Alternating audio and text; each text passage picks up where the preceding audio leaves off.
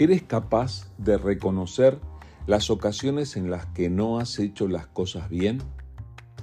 ¿Eres capaz de reconocer tus errores? Es una buena virtud poder reflexionar en cuanto a la manera en la que uno actúa y poder reconocer que muchas veces nos equivocamos. Hay ocasiones en que lo hacemos sencillamente porque no nos dimos cuenta y luego nos damos cuenta que hemos obrado mal. Pero hay otras ocasiones incluso en que con toda la intención hemos procedido mal y luego seguimos adelante en la vida. Lo que quiero animarte es a no seguir adelante como si nada hubiera ocurrido. Cuando hagas las cosas mal, no sigas adelante en tu vida pensando que, bueno, tal vez el tiempo lo solucione todo o teniendo simplemente la excusa de que eh, todos nos equivocamos, todos procedemos mal de vez en cuando, entonces, bueno, eh, eh, no es para tanto. Sí, es para tanto. Necesitamos aprender a detenernos frente a nuestros errores y a reconocerlos delante de Dios. Es lo que Dios quiere de nosotros. Dios quiere invitarnos a que no vivamos a oscuras, sino que nos pongamos a la luz delante de Él y que delante de Él podamos vivir con un corazón limpio. ¿Qué tal si aceptamos esa invitación de Dios? Mira lo que Dios enseña en su palabra. Por ejemplo, aquí en el libro de Números, capítulo 5, del versículo 5 en adelante. Dice así, Así que el Señor le dijo a Moisés, da al pueblo de Israel las siguientes instrucciones. Si alguien del pueblo, sea hombre o mujer, traiciona al Señor al hacerle mal a otra persona, esta persona es culpable.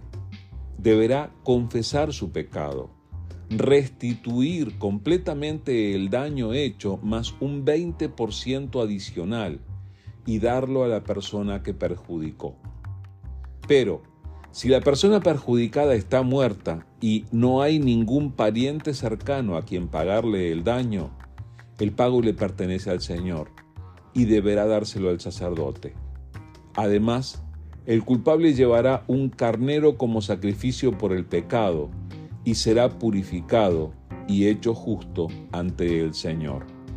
Todas las ofrendas sagradas que los israelitas lleven a un sacerdote le pertenecen a él. Cada sacerdote puede quedarse con todos los donativos sagrados que reciba.